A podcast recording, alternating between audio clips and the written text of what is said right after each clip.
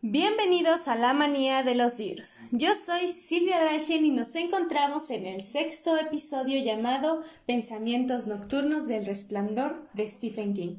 Así que sin más que decir, empecemos con el episodio. Habían terminado de hacer el amor y su hombre se había dormido junto a ella. su hombre. Sonrió en la oscuridad al sentir que su simiente seguía escurriéndose con la tibia lentitud entre los muslos levemente separados.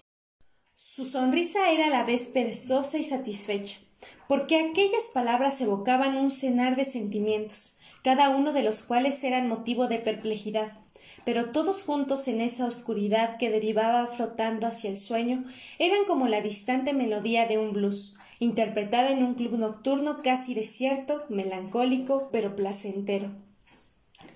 Amarte es como llevar rodando un tronco pero si no puedo ser tu mujer, seguro que no llegaré a ser tu perro. ¿Billy Holiday era el cantante? Quizá alguien un poco más prosaico, como Peggy Lee. No tenía importancia. Baja e insistente, la melodía se repetía en el silencio de su cabeza, como si saliera de uno de esos anticuados tocadiscos tragaperras. Un Wortslitzer, tal vez, media hora antes de que cerraran. Dejando de lado su conciencia, Wendy se preguntó en cuántas camas había acostado con el hombre que estaba junto a ella. Se habían conocido en la universidad y la primera vez que hicieron el amor fue en el apartamento de él, tres meses después de que su madre la echara de la casa, diciéndole que nunca volviera, que si quería, se fuera con su padre, ya que ella había sido la responsable del divorcio. Eso ocurrió en 1970. Al cabo de medio año ya vivían juntos, encontraron trabajo en verano y conservaron el apartamento cuando pasaron al curso superior. Wendy recordaba con claridad aquella cama, que se hundía en el medio. Cuando hacían el amor, el enmohecido colchón de muelles les marcaba el ritmo. En otoño finalmente Wendy consiguió romper con su madre. Jack la ayudó. Lo que quiere es seguir dominándote, le había dicho. Cuanto más le llames por teléfono, más veces volverás a arrastrarte pidiéndole que te perdone, y más veces podrá atormentarte con tu padre. A ella le conviene, Wendy, porque puedes seguir haciéndote creer que la culpa fue tuya, pero a ti no te hace bien. Habían hablado una y mil veces en aquella cama acerca del tema. Recordaba a Jack sentado con las mantas en la cintura y un cigarrillo encendido entre los dedos, mirándole a los ojos de esa manera entre seria y burlona que tenía de mirarla, diciéndole ¿Acaso no te dijo que nunca volvieras? Que no querías volverme a ver tu sombra en su puerta? Entonces, ¿por qué no cuelga el teléfono cuando sabe que eres tú la que llama? ¿Por qué lo único que te dice es que no puede ir si yo estoy contigo? Porque sabe que yo puedo desbaratar su juego. Lo que quiere es seguir apretándote las clavijas, nena, y si la dejas eres una tonta. Si te dijo que nunca volvieras, ¿por qué no le tomas la palabra? Dale un descanso. Finalmente, Wendy le hizo caso. Fue idea de Jack la de separarse durante un tiempo para tener una perspectiva de sus relaciones. Decía. Wendy temió que le interesara a alguien más, pero descubrió que no se trataba de eso. En primavera volvieron a estar juntos, y él le preguntó si había ido a visitar a su padre. Wendy dio un respingo, como si Jack acabara de acertarle un latigazo. ¿Cómo lo sabías? le preguntó. La sombra lo sabe todo, bromeó. ¿Es que estuviste espiándome? La impaciente risa de Jack hacía que se sintiera como si ella tuviera ocho años y él pudiera ver sus motivaciones con mayor claridad que ella misma. Necesitaste tiempo, Wendy. ¿Para qué? Supongo que para decidir con cuál de nosotros querías casarte. Jack, ¿qué estás diciendo? Creo que estoy pidiéndote que te cases conmigo. En la boda estuvo su padre, pero no su madre. Wendy descubrió que podía soportarlo si estaba con Jack, más tarde llegó Danny, su hermoso hijo. Ese había sido el mejor año y la mejor cama. Cuando nació Danny, Jack le había conseguido un trabajo, hacer copias a máquinas para media docena de profesores del departamento de inglés. Cuestionarios, exámenes, resúmenes de clase, fichas de libro, listas de lectura. Wendy acabó copiando para uno de ellos una novela que jamás llegó a publicarse, para el más irreverente y reservado júbilo de Jack. El trabajo le proporcionaba cuarenta dólares semanales, que subieron vertiginosamente a sesenta durante los dos meses que Wendy estuvo mecanografiando la desdicha la novela. Poco antes habían comprado su primer coche, un viejo Buick, con asiento para bebé en el medio. Era un matrimonio joven, brillante, ascendiendo por la pirámide. Danny impuso una reconciliación entre Wendy y su madre, una reconciliación que siguió siendo tensa, nunca feliz, pero a fin de cuentas una reconciliación. Cuando Wendy le llevó a su hijo, fueron sin Jack, a quien más tarde no le dijo que era su madre quien cambiaba los pañales a Danny, quien ponía objeciones a la dosificación de los biberones y quien detectaba los primeros signos que acusaba erupciones en las nalgas del bebé o en los genitales. Su madre jamás decía nada abiertamente, pero el mensaje siempre llegaba, el precio que Wendy había empezado a pagar y que tal vez seguiría pagando siempre. Para la reconciliación era la sensación de no ser una buena madre, Así seguía apretándole las clavijas. Durante el día, Wendy se quedaba en casa. Hacía los trabajos caseros, daba los biberones a Dani en la cálida cocina del apartamento de cuatro habitaciones que tenía en un segundo piso y escuchaba música en el destalador tocadiscos portátil que conservaba desde la escuela secundaria. Jack llegaba a casa a las tres o a las dos si podía saltarse la última clase. Y mientras Dani dormía, se la llevaba al dormitorio y disipaba sus temores de incapacidad. Por la noche, mientras Wendy escribía a máquina, él se ocupaba de la obra y de su trabajo para los cursos. A veces Wendy salía del dormitorio donde trabajaba y los encontraba los dos dormidos sobre el diván del despacho, Jack en calzoncillos y Danny cómodamente tendido sobre el pecho de su padre, con el dedo pulgar en la boca. Ella acostaba al niño y después se ponía a leer lo que Jack había escrito esta noche, antes de despertarlo para que fuera a acostarse. Fue el mejor año, la mejor cama. Por aquel entonces Jack todavía no tenía problemas con la bebida. Los sábados por la noche aparecía en casa un puñado de condiscípulos. De algún sitio salía un cajón de cerveza y hablaban de temas sobre los que Wendy rara vez opinaba, porque había estudiado sociología y ellos discutían sobre si los diarios de Pepys eran literatura o historia. Sobre los problemas de la poesía de Charles Olson, a veces leían fragmentos de obras que uno estaba escribiendo.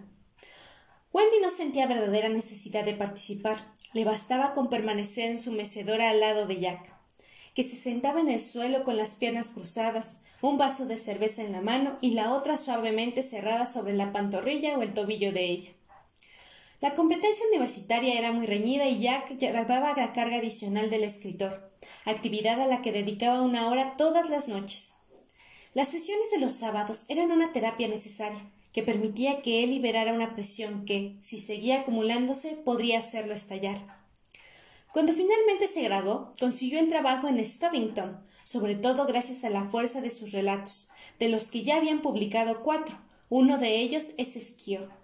Ese era un día en que Wendy recordaba con claridad. Necesitaría varios años para olvidarlo. Ella estuvo a punto de tirar el sobre, pensando que era un ofrecimiento de suscripción, pero al abrirlo comprobó que Skio quería publicar a comienzos del año siguiente el cuento de Jack, Los agujeros negros. Le pagaría novecientos dólares, no en el momento de la publicación, sino cuando aceptara. Era lo que podía ganar en casi seis meses de hacer copias a máquina, y Wendy corrió hacia el teléfono, dejando a Danny cómicamente sorprendido en su silla, con la cara llena de puré de guisantes y picadillo de carne. Cuarenta y cinco minutos más tarde, Jack llegaba de la universidad en el Boic, hundido bajo el peso de siete amigos y un pequeño barril de cerveza. Después de un brindis memorial, en el que Wendy también aceptó un vaso, aunque no solía beber cerveza, Jack firmó el formulario de aceptación y tras ponerlo en el sobre salió a echarlo en el buzón de la esquina. Al volver, lo saludó gravemente desde la puerta diciendo Venid, vedi, vinci. Hubo vitores y aplausos, y a las once de la noche, cuando el barril quedó vacío, Jack y otros dos que todavía estaban en condiciones de andar decidiendo hacer una visita a los bares. Wendy habló con él en el vestíbulo antes de salir. Los otros dos ya estaban en el coche cantando como borrachos el himno de New Hampshire. Jack, con una rodilla en el suelo, intentaba torpemente anudarse los zapatos. Jack, le dijo Wendy, no deberías ir si ni siquiera puedes atarte los zapatos. ¿Cómo quieres conducir? Con calma, él se levantó y le apoyó las manos en los hombros. Esta noche podría ir a la luna si quisiera. No, repuso Wendy. Ningún cuento del esquiar lo merece. Volveré temprano. Pero no volvió hasta las cuatro de la madrugada, tambaleándose y farbullando mientras subía por las escaleras, y despertó a Dani al entrar. Después, al tratar de calmar al bebé, lo dejó caer al suelo.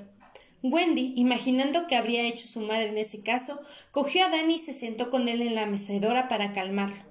Durante la mayor parte de las cinco horas que Jack estuvo ausente, ella pensó en su madre y en su profecía de que Jack jamás llegaría a nada. Grandes ideas, había dicho su madre. Seguro que tiene grandes ideas. Las instituciones de asistencia están llenas de idiotas cultos que tienen grandes ideas. Wendy se preguntó si el cuento publicado en el Esquier daba la razón a su madre. Tal vez ella no sabía retener a su marido, de lo contrario, ¿por qué buscaba alegrías fuera de la casa? Un terror que tenía algo de desvalimiento había invadido a Wendy, sin que jamás se le ocurriera pensar que quizá él se había ido por razones que nada tenían que ver con ella. Te felicito, dijo mientras mecía a Dani, que de nuevo estaba casi dormido. Tal vez le hayas causado una conmoción. No es más que un chichón, repuso Jack con voz hosca, aunque quería mostrarse arrepentido por un instante. Wendy lo odió. Es posible, dijo fríamente y oyó en su propia voz la voz de su madre cuando hablaba con su padre, sintiéndose hastiada y asustada. De tal madre, tal hija, masculló Jack. Métete en la cama. exclamó ella fuera de sí. Ve a acostarte, borracho. No me digas lo que tengo que hacer. Jack, por favor, no deberíamos. no. No había palabras. No me digas lo que tengo que hacer. Repitió él oscamente y después entró en el dormitorio. Wendy se quedó sola en la mecedora, con Danny, que había vuelto a dormirse. Cinco minutos después los ronquidos de Jack llegaban al cuarto de estar. Fue la primera noche que Wendy durmió en el diván.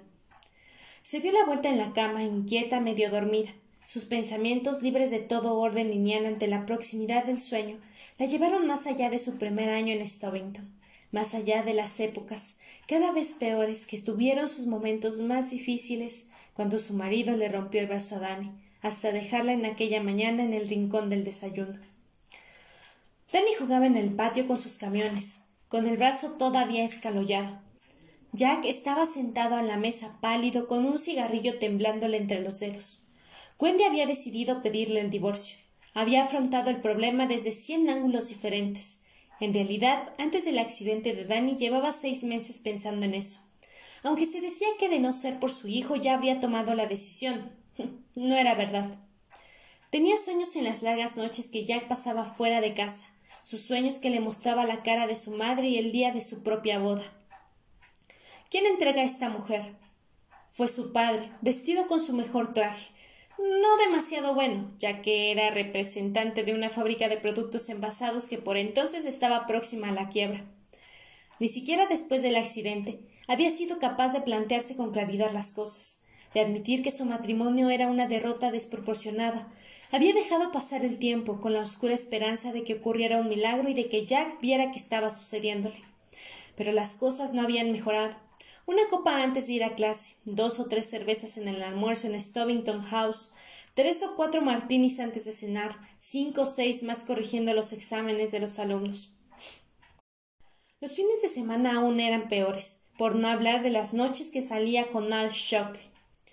Wendy jamás había imaginado que en una vida en que nada andaba físicamente mal pudiera haber tanto dolor. Sufría continuamente, pero ¿tenía ella la culpa? Esa pregunta la obsesionaba. Se sentía como su madre, como su padre.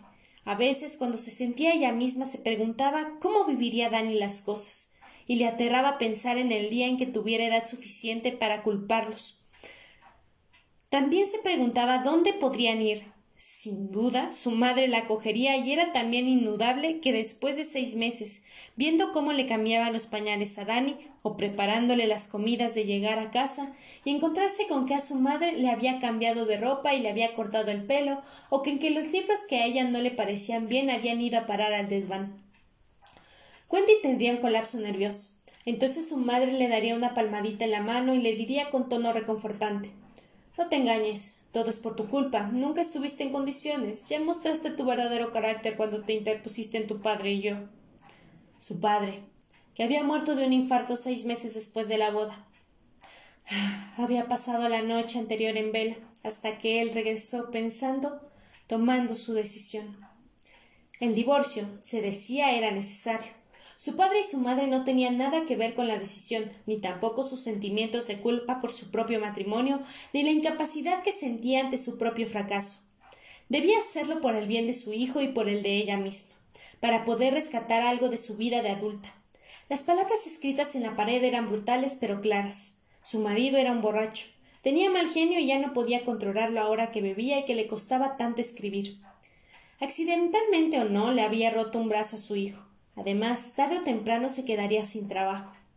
Wendy había notado ya las miradas compasivas de la esposa de otros profesores. Se dijo que había afrontado hasta donde había sido posible la tremenda tarea de su matrimonio. Ahora iba a abandonarla.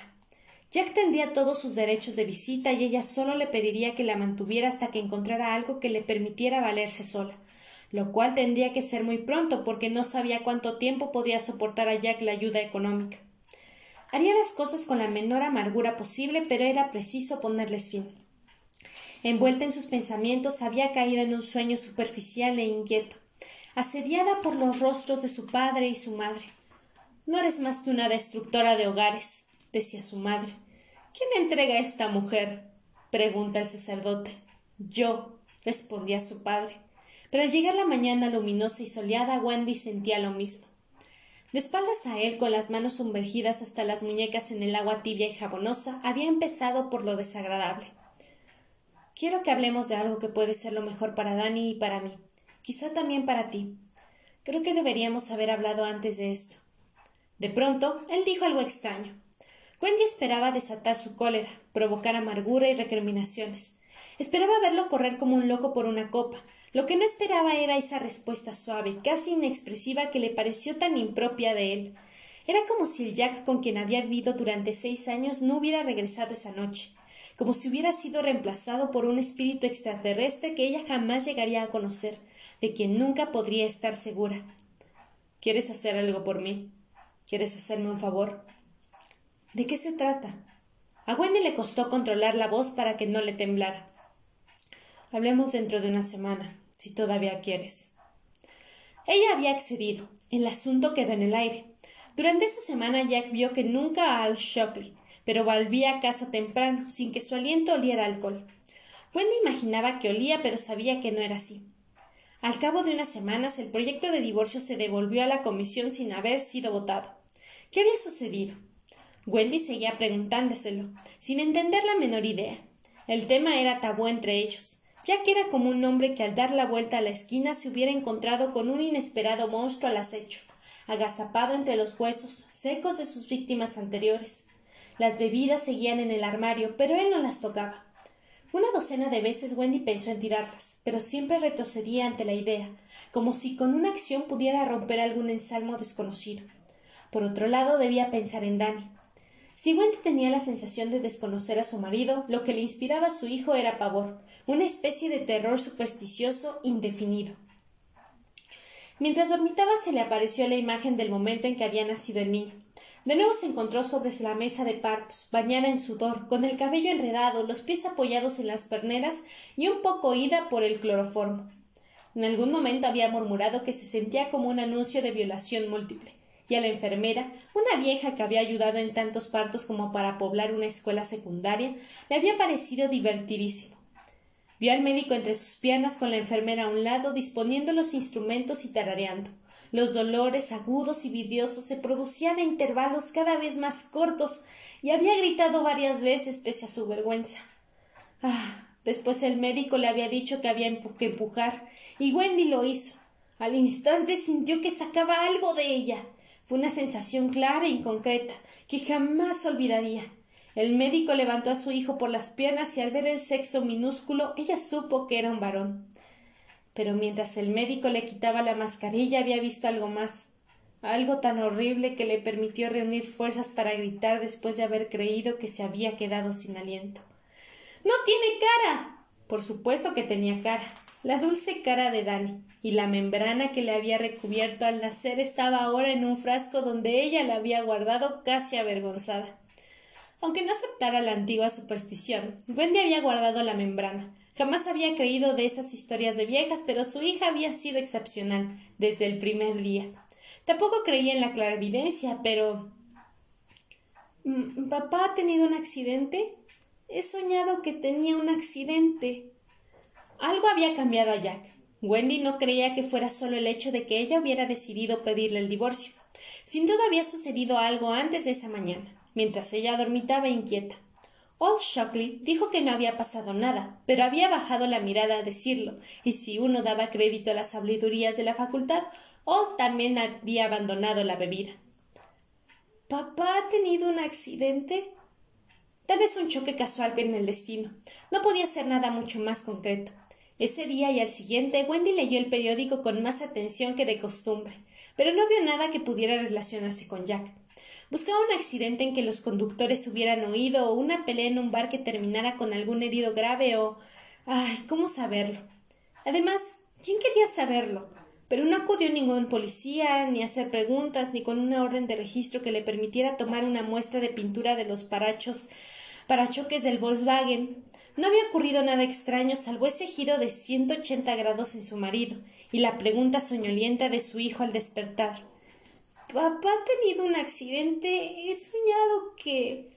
Wendy siguió junto a Jack por el bien de Danny mucho más de lo que estaba dispuesta a creer pero tras aquella pregunta debía admitir que su hijo había pertenecido a Jack por derecho propio casi desde el comienzo, desde la misma manera que ella casi desde el comienzo había sido de su padre. No que recordaba que Danny hubiera vomitado jamás sobre la camisa de Jack. Este podía conseguir que el niño comiera cuando Wendy había abandonado, incluso cuando a Danny empezaron a salirle los dientes y masticar se le hacía visiblemente doloroso. Cuando el pequeño le dolía el estómago, Wendy lo acunaba durante una hora antes de empezarle a calmar. Jack no tenía más que levantarlo y dar con él un par de vueltas por la habitación para que se quedara dormido sobre el hombro con el dedo pulgar tranquilamente metido en la boca.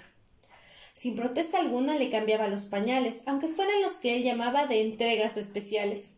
Pasaba horas enteras sentado con Danny, haciéndolo saltar sobre sus rodillas, haciéndole juegos con los dedos, poniéndole caras mientras el pequeño le tiraba de la nariz y terminaba ahogándose de risa. Le preparaba los biberones y se los daba como un profesional, sin olvidarse sostenerlo hasta el último eructo. Lo llevaba consigo en el coche cuando iba a buscar el periódico o una botella de leche, o a comprar clavos a la ferretería, y eso cuando su hijo todavía era un bebé. Cuando Danny no tenía más de seis meses, incluso lo había llevado a un partido de fútbol entre Stovington y Kim, y el niño se había quedado inmóvil en las rodillas de su padre durante los dos tiempos, envuelto en una manta aferrado a un banderín de Stovington en su pequeño puño. Danny quería a su madre, pero era de su padre. ¿Acaso Wendy no había percibido una y otra vez la silenciosa oposición de su hijo ante la sola idea del divorcio? Solía pensar en eso en la cocina, dando mentalmente vueltas a la idea, al igual que daba vueltas a las patatas mientras las pelaba para la cena. Y al volverse lo veía sentado con las piernas cruzadas en una de las sillas de la cocina, mirándola con el ojo que le parecían tan asustados como acusadores. Mientras andaba con él por el parque, el niño le aferraba súbitamente las manos y le preguntaba desesperado ¿Me quieres? ¿Quieres a papá? Y ella, confundida, hacía un gesto de asentimiento o decía Claro que sí, tesoro. Entonces, Dani corría hacia el estanque de los patos que ante la mínima ferocidad de su ataque salían volando, graznando asustados hacia el otro lado, con grandes aleteos de pánico, dejándola sola, mirando pensativamente a su hijo. En ocasiones incluso le parecía que su decisión de hablar del asunto con Jack se diluía, y no por su propia debilidad, sino bajo la determinación de la voluntad de su hijo. No creo en esas cosas, se repetía en silencio. Pero en el sueño las creía, y en el sueño, mientras la simiente de su marido seguía secándose entre sus muslos, Wendy sintió que los tres, ellos tres, eran como soldados en formación si esa unidad debía de ser destruida, se dijo que ninguno de ellos sería el responsable, sino algo procedente al exterior. Esa convicción se centraba principalmente en su amor por Jack. Wendy jamás había dejado de amarle, a excepción del sombrío periodo posterior al accidente de Danny. También quería a su hijo, por supuesto, pero sobre todo los quería a los dos. Le encantaba verlos pasear o salir en el coche, o simplemente estar sentados la cabeza de Jack y la cabecita de Dani atentas a las peripecias de un dibujo animado en la televisión, o compartiendo una botella de Coca-Cola, o mirando las historietas en el periódico. Le gustaba tenerlos con ella y esperaba que Dios hiciera que el trabajo de vigilante del hotel de O había conseguido a su marido fuera el comienzo de los buenos tiempos. Y el viento se levantó, niño, y aventó lejos mis blues. Suave, dulce y tibia. La canción volvía y se demoraba, hundiéndose con ella en un sueño cada vez más profundo, donde el pensamiento se interrumpía y los rostros que aparecían en los sueños desaparecían en el olvido. Y este fue el episodio del día de hoy. ¿Les gustó? Si es así, háganmelo saber en mis redes sociales. Recuerden que tengo Facebook, TikTok e Instagram de La Manía de los Libros y también tengo una cuenta personal que encuentran como Drashen Cosplay en Instagram y en TikTok como Silvia Drashen Cosplay. Así que, sin más que decir, espero les haya gustado este episodio y nos vemos en el Hotel Overlook en un siguiente episodio.